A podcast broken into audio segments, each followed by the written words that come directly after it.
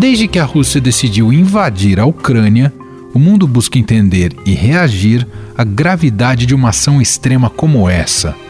As consequências não são poucas. No caso russo, há em vigor as sanções econômicas, que tendem a isolar o país no tabuleiro mundial. Já do lado ucraniano, as perdas são inúmeras nas mais diversas frentes. De imediato e mais dolorido, os milhares de civis mortos. Dois mil civis morreram na Ucrânia em sete dias de guerra. É o balanço do serviço de emergência do país. As Nações Unidas ainda contabilizam pelo menos 136 civis mortos, incluindo sete crianças, mas admite que o número é maior. Independentemente do desfecho do conflito, a guerra já desencadeou uma nova onda migratória na Europa. Pelo menos um milhão de pessoas, principalmente mulheres, crianças e idosos, fugiram do território ucraniano para países vizinhos. A maioria foi para o oeste nos primeiros dias da invasão pela Rússia, segundo a Agência de Refugiados das Nações Unidas, que reuniu estatísticas registradas pelas autoridades nacionais de imigração. Em menos de uma semana, a fuga de ucranianos é pelo menos 10 vezes maior que o recorde de pessoas que entraram na Europa durante a crise migratória de 2015, oriundos majoritariamente da África, Oriente Médio e da Ásia, que buscavam chegar na Europa Ocidental. Cada vez mais refugiados do Oriente Médio e da África se arriscam em travessias para a Europa. Muitos tentam cruzar o mar Mediterrâneo em embarcações que mais parecem boias gigantes. Os riscos de naufrágio são enormes.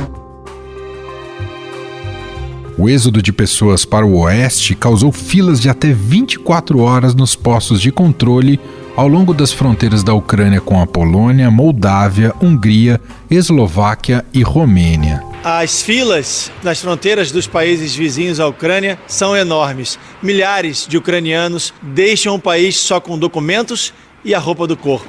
Os trens saem lotados e não há espaço para bagagens. Mas quando eles chegam nos países, eles são bem recebidos por voluntários que querem ajudar. Muitos dos refugiados ficaram acampados em abrigos improvisados em escolas bem como em apartamentos particulares, estações de trem e centros de conferência.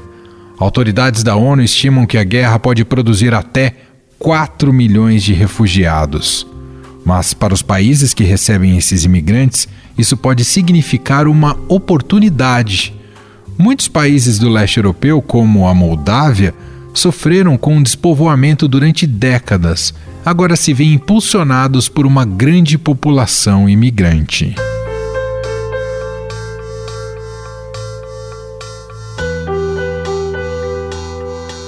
Mas nas fronteiras, uma outra situação ficou evidente: o racismo com imigrantes africanos.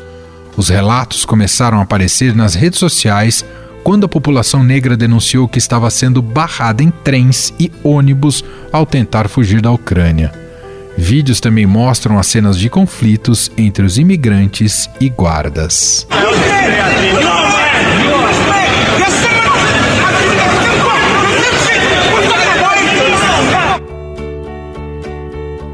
Gabão, Gana e Quênia, representantes da África no Conselho de Segurança da ONU, condenaram o tratamento racista contra africanos e afrodescendentes que tentam escapar do território ucraniano. Ukrainians first, Indians second, Africans last.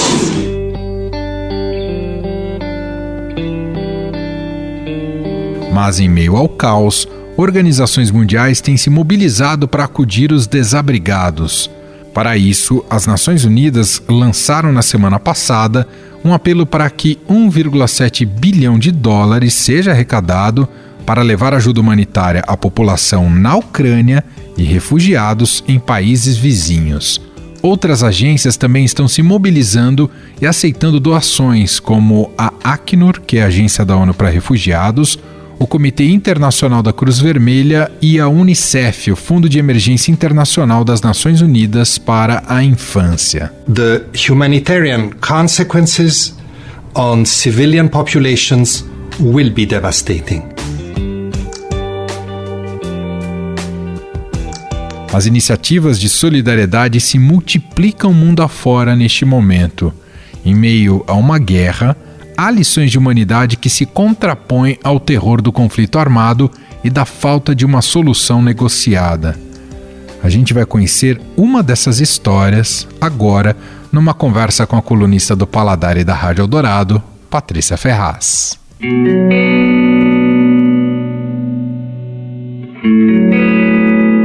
Oi, Paty, tudo bem? Oi, aí, tudo bom? Tudo ótimo.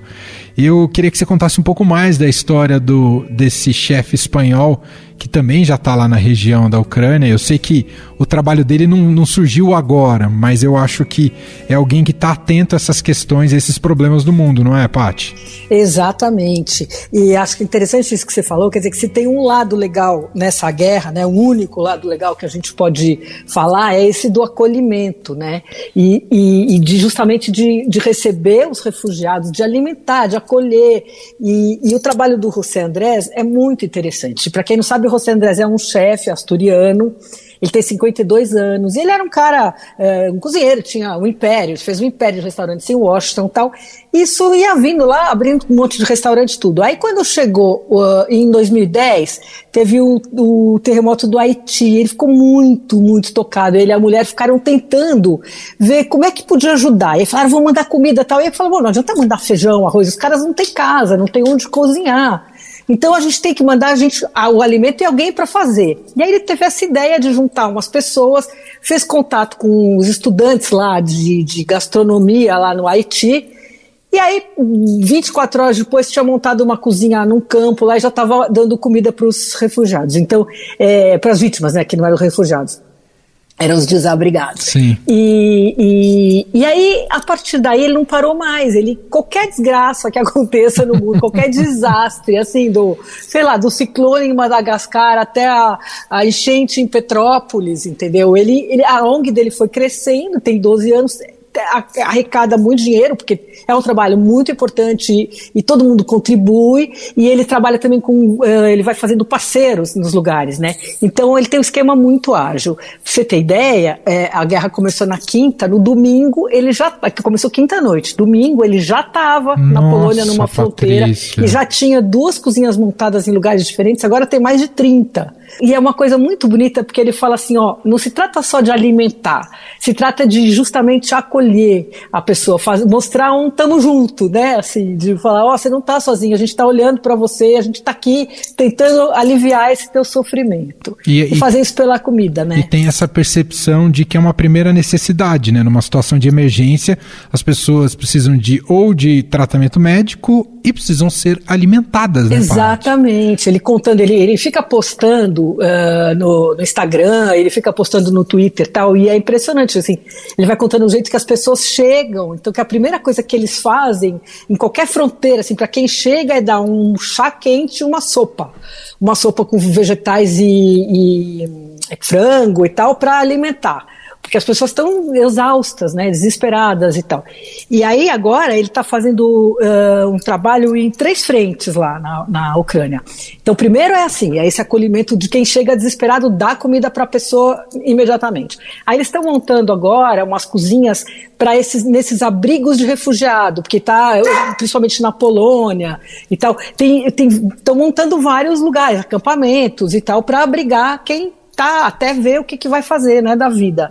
E, e aí eles estão fazendo também essas cozinhas. E aí eles têm um plano, que é quando a guerra acabar, que a gente espera que seja logo, né? Uhum. Mas enfim, uh, eles têm esse outro plano que é levar de volta em caminhões as pessoas tal, pra, e, e montar esquemas com food trucks, com, com nos restaurantes para justamente uh, alimentar as pessoas até elas se recuperarem, né? Que impressionante.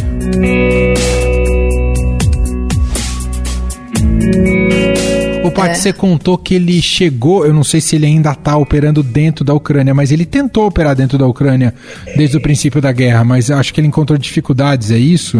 É, ele, não, ele, eles estão operando dentro da Ucrânia porque eles pegaram, então, por exemplo, em Odessa, pegaram um restaurante, em Kharkiv, pegaram outro. Eles, como eles fazem parceria, Entendi. eles estão lá. É, e tinha, digamos assim, estoque abastecido e tal, tinha ali dos próprios lugares, dos próprios restaurantes, as pessoas também vão fazendo doações e tal. E aí, com o, o passar dos dias, foi ficando mais difícil mandar para os alimentos, entendeu? Então agora eu não sei se vão com essa história de corredor aí se mexe, não mexe, se melhora a situação. Agora estava ficando muito difícil. Então a gente vê, por exemplo, é, eles, eu vi no Twitter dele quando levantou voo em Madrid um, um um Airbus carregado de alimentos, remédios e tal. E aí desembarcou na Polônia, lá numa, na fronteira, e só que aí não estavam conseguindo botar dentro da Ucrânia esses, esses, esses alimentos, sabe? Uhum. Então isso vai criando uma situação muito complicada. Então quem tem é, esses restaurantes que estão dentro das maiores cidades, e mesmo é, em cidades pequenas, eles estão isso, pega um food truck, pega um, um, sei lá, um galpão, não sei o quê, juntam umas pessoas da, da vila ali e, e estão ah, ajudando, contribuindo, né? E ele consegue gerar empregos também, quer dizer, eh, para as pessoas locais também terem ocupação, não é, Paty? É, é, isso é impressionante, né? Ele entendeu que, peraí, a pessoa acabou de perder tudo tal. Quem está afim, quem tem condição, ajuda e ele contrata, né? Ele paga essas pessoas para elas ajudarem a produzir alimentos para os outros. E então é bem interessante porque além de dar comida ele dá essa alternativa e vai às vezes muda a vida da pessoa porque a pessoa começa a trabalhar nisso, enfim é, é um negócio muito interessante assim. Paty, te agradeço demais pela história inspiradora. A gente está precisando um pouco disso é. uh, e vamos falar mais vezes aqui. Obrigado, viu? Vamos, beijo para vocês.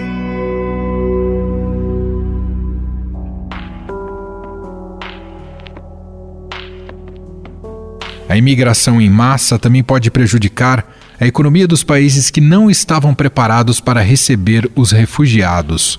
Por isso, ainda na semana passada, os países da União Europeia chegaram a um acordo para conceder proteção temporária a refugiados da guerra na Ucrânia, incluindo os deslocados internacionais que sejam de outras nacionalidades.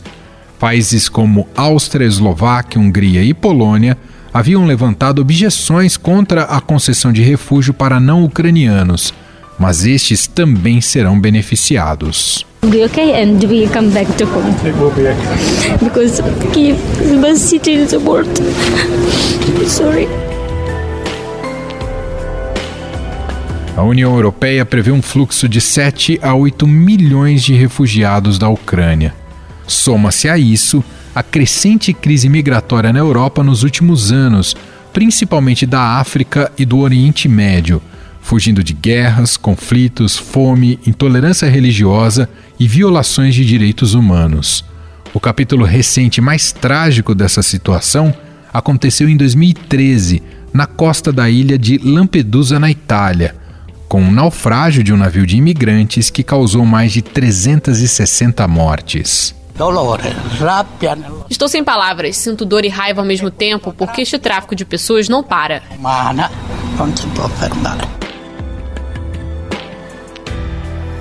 Desde então, países da União Europeia tentam implantar políticas para diminuir o impacto da migração. Em 2015, uma comissão do bloco discutiu planos para tentar distribuir entre os países membros 160 mil refugiados, Porém, a proposta foi prontamente rejeitada. A União Europeia continua dividida sobre como responder a esta onda migratória que se bateu sobre as fronteiras dos 28.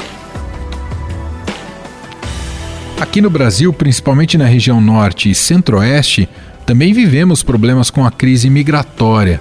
Com o agravamento da crise econômica e social na Venezuela, o fluxo de cidadãos venezuelanos para o Brasil cresceu maciçamente nos últimos anos. As Nações Unidas estimam que até o fim do ano mais de 5 milhões de pessoas vão deixar a Venezuela.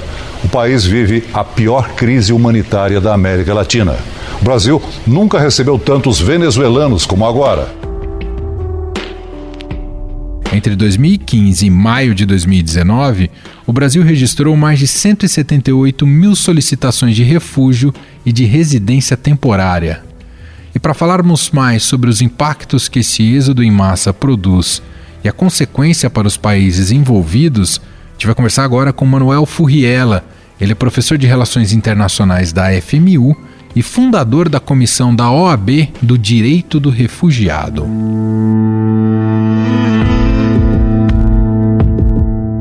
Olá, professor, seja muito bem-vindo. Obrigado por ter aceito aqui ao nosso convite. Olá, eu que agradeço o convite. Sempre é um prazer conversar com vocês. Professor, temos acompanhado, o senhor também está acompanhando, né, que há esse êxodo rápido e intenso de ucranianos por causa da guerra. Né? Os números que temos até aqui já se fala em mais de um milhão de pessoas que deixaram a Ucrânia. E aí queria te ouvir inicialmente como a comunidade internacional, especialmente a Europa, né, que está ali mais próximo, uh, deve atuar em relação a esse novo fluxo migratório. É, esse é um grande desafio por dois motivos. Né? O primeiro deles é pelo próprio volume há uma expectativa que entre 4 e 5 milhões de ucranianos buscarão refúgio, e ali num primeiro momento é, na Polônia, na Romênia e outros países vizinhos. A Polônia, principalmente, será o que receberá o um maior fluxo, uma, uma maior quantidade. Então, um, gran, um grande desafio em relação a isso. E o outro é que já havia um fluxo de imigrantes que saíam da Ucrânia iam em direção a esses mesmos estados, esses mesmos países, fugindo de um empobrecimento do seu país, de vários problemas que, infelizmente, a Ucrânia já atravessava mesmo antes dessa ocupação, mesmo antes dessa invasão. Então, esses desafios dos imigrantes e agora desse enorme volume de refugiados fará com que a Europa tenha que fazer grandes investimentos para adequadamente recebê-los e também uma conscientização da sociedade sobre este momento, já que o refugiado é aquele que busca uma proteção em outro estado para proteger a sua própria vida e por uma falta de opção na continuidade no, do, no seu próprio estado. Então, realmente será uma situação muito desafiadora para a Europa, principalmente a Europa Ocidental. E quais devem ser, então, professor, essas preocupações com os refugiados no curto prazo e no longo prazo, professor? É, no curto prazo, é o atendimento às necessidades mais básicas. Só para a gente colocar aí um, uma ideia, nos últimos dias já passou de um milhão de ucranianos que procuraram os países, os estados vizinhos, principalmente a Polônia. Então já temos uma crise humanitária, uma crise de refúgio, passados pouco, pouco, poucos dias do início do conflito. Imagina quando chegar a 4, 5 milhões. Então vamos ter um, um desafio muito maior. Então você tem ali num primeiro momento atendimento médico, atendimento psicológico, pessoas que fogem de guerra necessariamente têm essas dificuldades, alimentação, acolhimento a Europa ainda está no, no inverno, uma região extremamente fria. Esse é para o curto prazo. Uh, para o médio e longo prazo, será alocar todas essas pessoas em instalações de longo prazo, sejam habitacionais, seja no sistema de educação pública, atendimento pelo sistema de saúde e uma integração que passa, por exemplo, né, pela busca de uma oportunidade de emprego. Então você tem aí um cenário que realmente é muito desafiador. O que nós apostamos, obviamente, é que as partes em conflito, a Ucrânia e a Rússia, façam uma composição, coloquem um fim nessa guerra, para que esses refugiados, pelo menos a maior parte deles, tenha condições seguras de retornar à Ucrânia.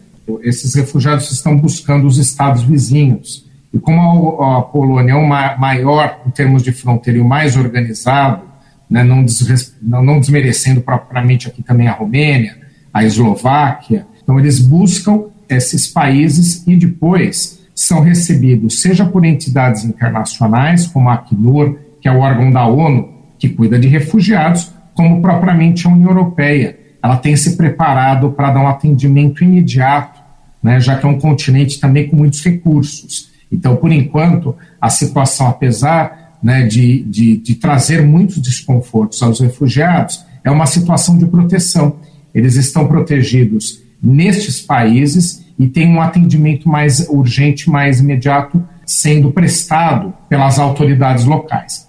É, essa segunda onda de, onda de distribuição, de redistribuição deles, vai ajudar a não pressionar os sistemas ou a infraestrutura polonesa com esse fluxo enorme. Então, você tem uma redistribuição pelos outros estados da União Europeia. Além disso, outros estados, outros países se solidarizem, não só em receber aqueles refugiados que por conta própria se deslocam, como também oferecer transporte para levá-los a outros destinos, mesmo fora da Europa, o Brasil já se prontificou a receber refugiados, a nossa própria legislação garante isso a eles, e o governo brasileiro deu uma autorização especial de visto humanitário. Ou seja, o Brasil pode ter um protagonismo nessa, nesse acolhimento, professor, um, um, protagonismo importante? Sim, ele pode ter. Houve uma declaração do governo brasileiro de concessão de visto humanitário, só para a gente diferenciar um pouco aqui a situação. Os ucranianos que cheguem ao Brasil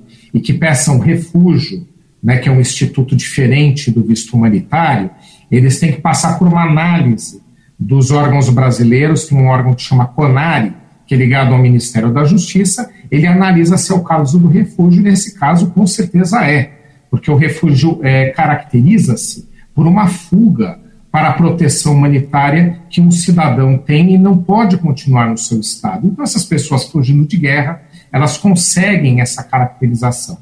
O ponto do refúgio é que ele é um pouco mais complexo, porque tem que se pedir e depende de uma análise que demora aí alguns meses para acontecer, por conta inclusive do volume. Mas é um instituto sério, é um bom instituto de reconhecimento e permite com que, enquanto haja análise do pedido, essa pessoa possa permanecer em segurança aqui no Brasil. E tem o visto humanitário, que é muito mais célere. O que é o visto humanitário? O governo brasileiro pode, pela legislação atual, fazer esse reconhecimento automático de que são pessoas que, por razões humanitárias, o Brasil quer receber. E já o Brasil já fez essa declaração. O governo brasileiro já falou que ucranianos que venham ao Brasil, eles terão automaticamente o visto humanitário.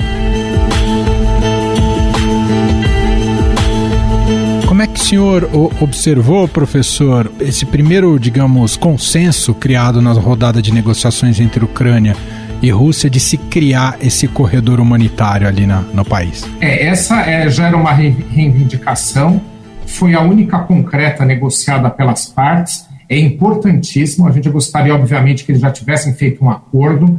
Quando a gente fala de proteção por refúgio, a, a melhor das possibilidades é que o, a, o conflito ou a causa, né, o que está fazendo com que as pessoas fujam, se resolva. No caso, esse conflito.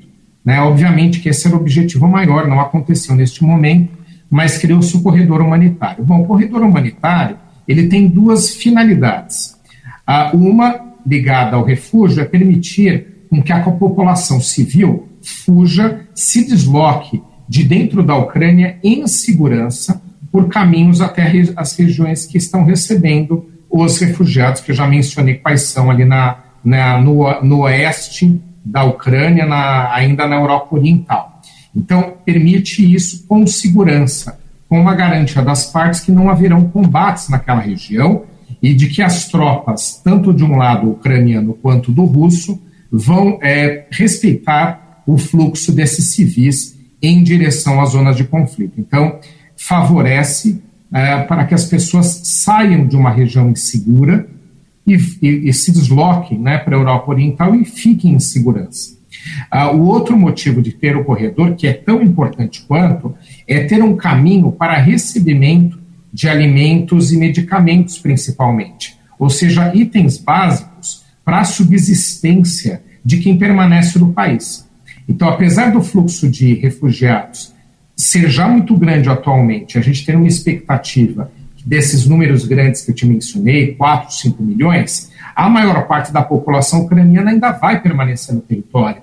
Ela não está todo, o país não está sendo desocupado pelos civis. Imagine, numa, numa região de conflito, de guerra, né, além de correr o risco de ser atingido, tanto de forma direta como indireta, pelos ataques, ainda ter problemas para sobrevivência, porque o país está de tal forma desestruturado que o fornecimento de alimentos, medicamentos, é, outros itens básicos fica comprometido. Então, o corredor também vai servir para que a, a Ucrânia receba por esse corredor e, e, e redistribua aos civis dentro do seu território o que é básico para a sobrevivência.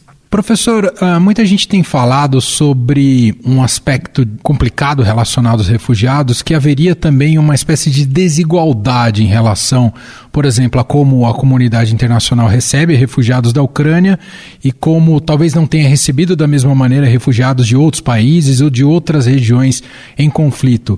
Isso é verdade? Esse tipo de argumento faz sentido, professor? Infelizmente, sim. É, não estou desmerecendo os ucranianos. A gente torce, e eu tenho falado muito sobre o tema, para que eles sejam devidamente acolhidos. A população civil sofre muito nessas situações e a gente tem que sempre deixar claro que a guerra é indesejada. Mas a partir do momento que ela começa, ela é entre militares. Os civis eles não podem ser vitimados. Eles não podem ser perseguidos, eles não podem receber as consequências. Os militares é que se enfrentam para buscar o resultado de medida de força entre esses dois lados aí que a gente mencionou. Mas, é, em relação a outros refugiados, a outros fluxos, o mundo tem diversos fluxos de pessoas, tanto fugindo de conflitos, quanto de outros tipos de perseguição religiosa, por opção sexual, enfim, política em alguns casos, né, que é o caso do asilo.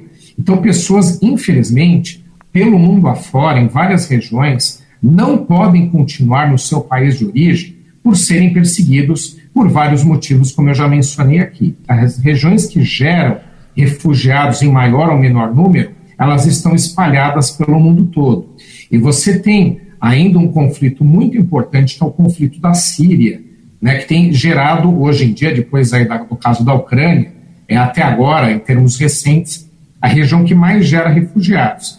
E a Europa é, tomou uma outra decisão em relação a eles, que foi manter a maior parte deles na Turquia. Então, a União Europeia ela ajuda financeiramente a Turquia a manter refugiados em seu território, justamente para que a maior parte deles não chegue na principal região europeia, ali na Europa Ocidental. Né? Uhum. Então, essa é, um, essa é uma demonstração de um tratamento diferente. Ok, a gente pode até dizer que a União Europeia está ajudando a Turquia, ela está colaborando financeiramente para que esses refugiados que lá estão contidos tenham atendimento mínimo. Tá? Isso a gente é, não pode ignorar. Mas, por outro lado, é um tratamento diferente, a gente queira ou não. Né? Então, você tem realmente a distinção, infelizmente, em relação a outros grupos.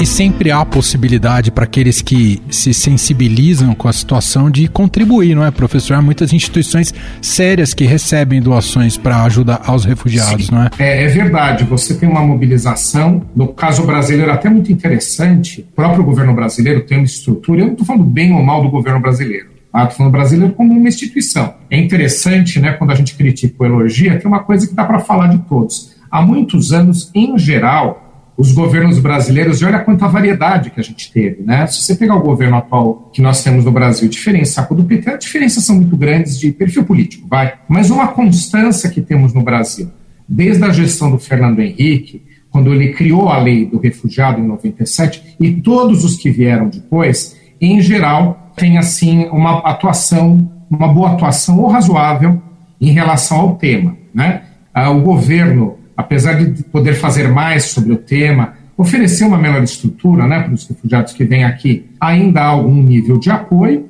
E o terceiro setor. O terceiro setor, no caso brasileiro, é quem mais se destaca no recebimento aos refugiados. Você tem várias ONGs que atuam nessa área e você tem uma entidade que é a que mais se destaca aqui, que é da Igreja Católica, né, que chama-se Caritas. A Caritas faz um trabalho excelente. Quando chegam refugiados ao Brasil, mesmo quando recebidos pelas autoridades de fronteira, a Polícia Federal, por exemplo, né, que aliás também, em geral, tem aí um bom conhecimento da, da do tema, para dar um encaminhamento mesmo, tem um encaminhamento a ser dado, manda e a Caritas, ela recebe. Ela dá um atendimento de urgência para essas pessoas, é, utilizando desde serviços públicos, saúde, algum tipo de local para essas pessoas ficarem, né, centros de acolhimento, mas também um atendimento psicológico, alimentação e, e a Caritas prepara um encaminhamento para pedir ao governo brasileiro a análise do refúgio. Então eles fazem análise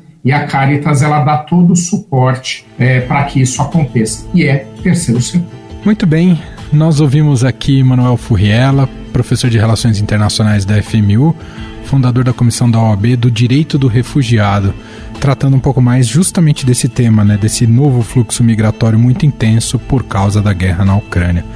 Professor, te agradeço demais aqui por todos os esclarecimentos e análise. Um abraço e até a próxima. Até a próxima. Aproveito para parabenizar o formato. Realmente é muito informativo e de extrema qualidade.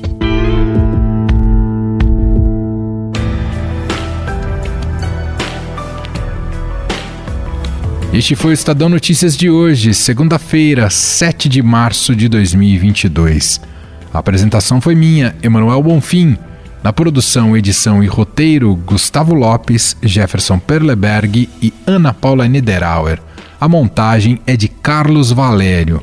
Mande seu comentário e sugestão para o e-mail podcast@estadão.com. Um abraço para você, uma ótima semana e até mais.